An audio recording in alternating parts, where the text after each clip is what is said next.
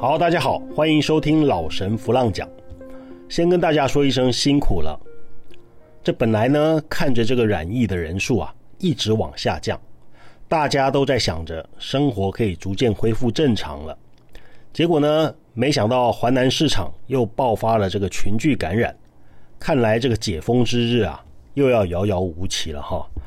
我想，一定很多人在感觉失望之余呢，内心还有一些气愤。那么今天就来跟大家讲一个历史故事。有一则成语啊，大家都耳熟能详，叫做“纸上谈兵”。但是呢，这个典故的出处啊，可能不是很多人知道。话说啊，在中国古代战国时期的时候呢，赵国有一名大将，叫做赵奢，奢侈的奢。这个赵奢呢，是战国时期。最有名的将领之一啊，他呢战功显赫，替赵国呢攻打下了许多的城池，拓展了许多的疆域，很多艰难的这个攻防战呐都被他守住了。这个人呢，他不只能够打仗，他在政治上面呢也有很高的造诣。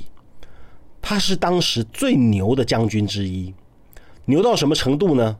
牛到当时他还在军中的时候啊。因为他的威名赫赫啊，连秦国都不敢对赵国用兵啊，连秦国可以并吞这个其他六国的秦国，因为赵奢的存在都不敢对赵国用兵。那这边跟大家说一个赵奢年轻的时候的小故事。这个赵奢啊，他原来最早的时候不是带兵打仗的将军，只是一个收税的小官员。那么有一次呢，赵奢来到这个平原君的地方呢，想要收税。那这个平原君呢，他不想守法，他想要逃漏税，于是呢，怎么样都不肯缴交税金。这个赵奢呢，弄到没有办法啊，因为他无法完成使命嘛，只好依法行事，就把平原君家里面的几个管家呢，一刀一个都给杀了。那么这么一来呢，就引发了这个平原君很大的愤怒。没想到这个赵奢啊，非常淡定的、不慌不忙的对着平原君说：“平原君，您是赵国的贵族，在赵国很有威望。如果连您这个带头的都不缴交税金，那国家的法律呢，这个效率就会减弱。法律的效力减弱了，国家的力量就变弱了。”然后就可能引发诸侯跟外敌的入侵，到那个时候你还要怎么当贵族呢？相对的，如果你能够遵守法纪，按时缴税，啊，让赵国的人呢都以你为榜样，那国家就会强盛起来，你的威望呢也会因为这样而变得更高。当时的赵奢啊，只是一个小小的收税官。他就已经有这样的思路、口条和勇气，这让平原君非常的佩服啊。于是呢，他就向赵王啊推荐了赵奢。因为平原君的推荐，后来的赵奢竟然当上了全国的税务官，也就是赵国的国税局局长。那么赵国的税务呢，在赵奢的治理之下，税务稳定，百姓都丰衣足食。国家日渐强盛。那么赵奢是怎么样从一个税务官变成将军的呢？这是因为啊，当时秦国在攻打韩国，韩国呢向赵国求援，赵国有许多的大将啊，都觉得这个战线太长啊，不好救援呐。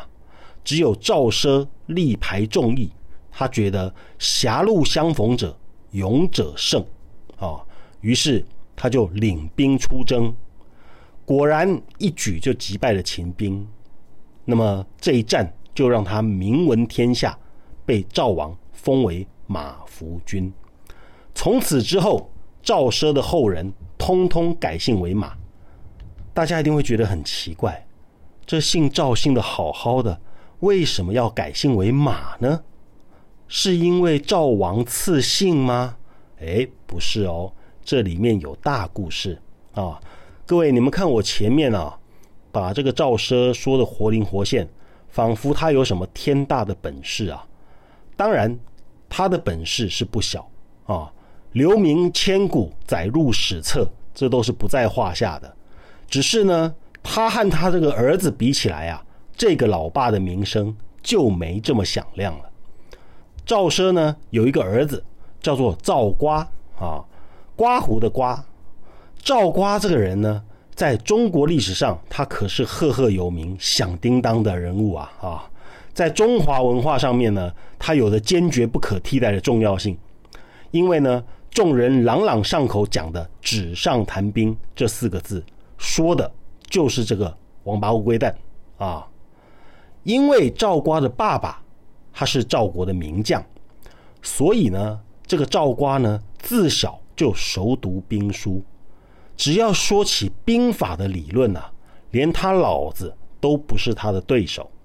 好几次，这个老爸赵奢呢，被儿子赵瓜驳的是满脸通红、哑口无言。那么，每当赵奢辩不过儿子赵瓜的时候呢，赵奢就会气急败坏的对着他儿子说。这赵国早晚会败在你这个王八乌龟上面。没多久呢，赵奢就回苏州卖鸭蛋去了。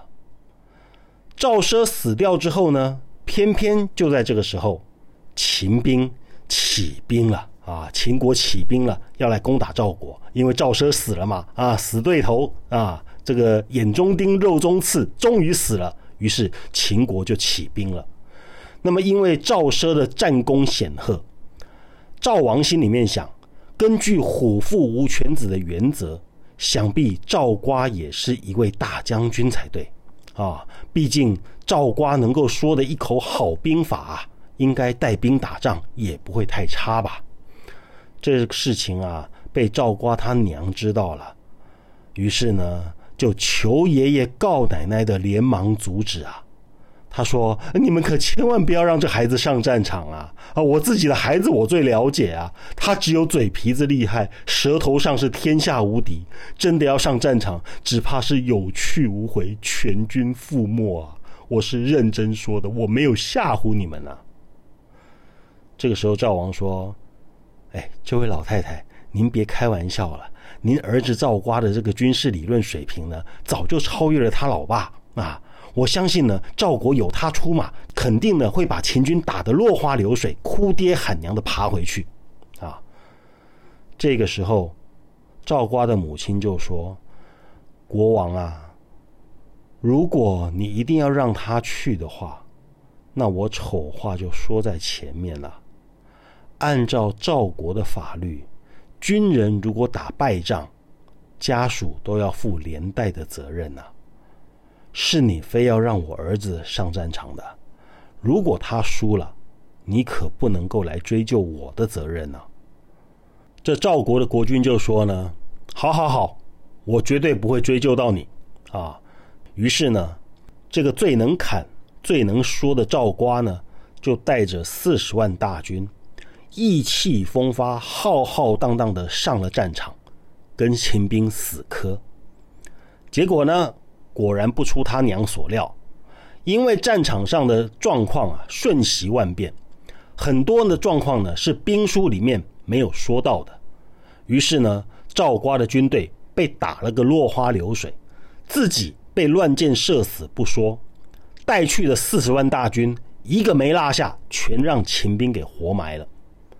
从此之后呢，中华历史上就留下了“纸上谈兵”这句成语。所以呢，严格来讲，赵瓜这一生呢也没有白活啊，也算是他用一生的功绩呢，为中华文化做出了精彩的贡献，留下了这句成语。只是可怜的赵国四十万壮丁一去不回，让赵国元气大伤啊。后来秦国又兴兵来犯，赵国不敌，就被秦国给灭了。所以呢。纸上谈兵是会有灭国之祸的。赵国的人对于赵瓜纸上谈兵害自己的国家被灭亡啊，恨之入骨，发誓啊要追杀赵瓜恨他的家人。于是呢，赵瓜一家人只好四处逃难，躲避赵国人的追杀啊。最后啊，被迫要改名换姓，才能够苟活下去。因为呢，这个赵奢的爵位啊是马服君，所以呢，从此之后，赵奢的后人通通都改姓为马，因为这样子，他们才能够有一丝的血脉延续下来。你看啊，这纸上谈兵会有亡国灭种之祸啊！要是不想灭种，连祖宗的姓都要丢掉。所以这真是一个很大很大的错误啊！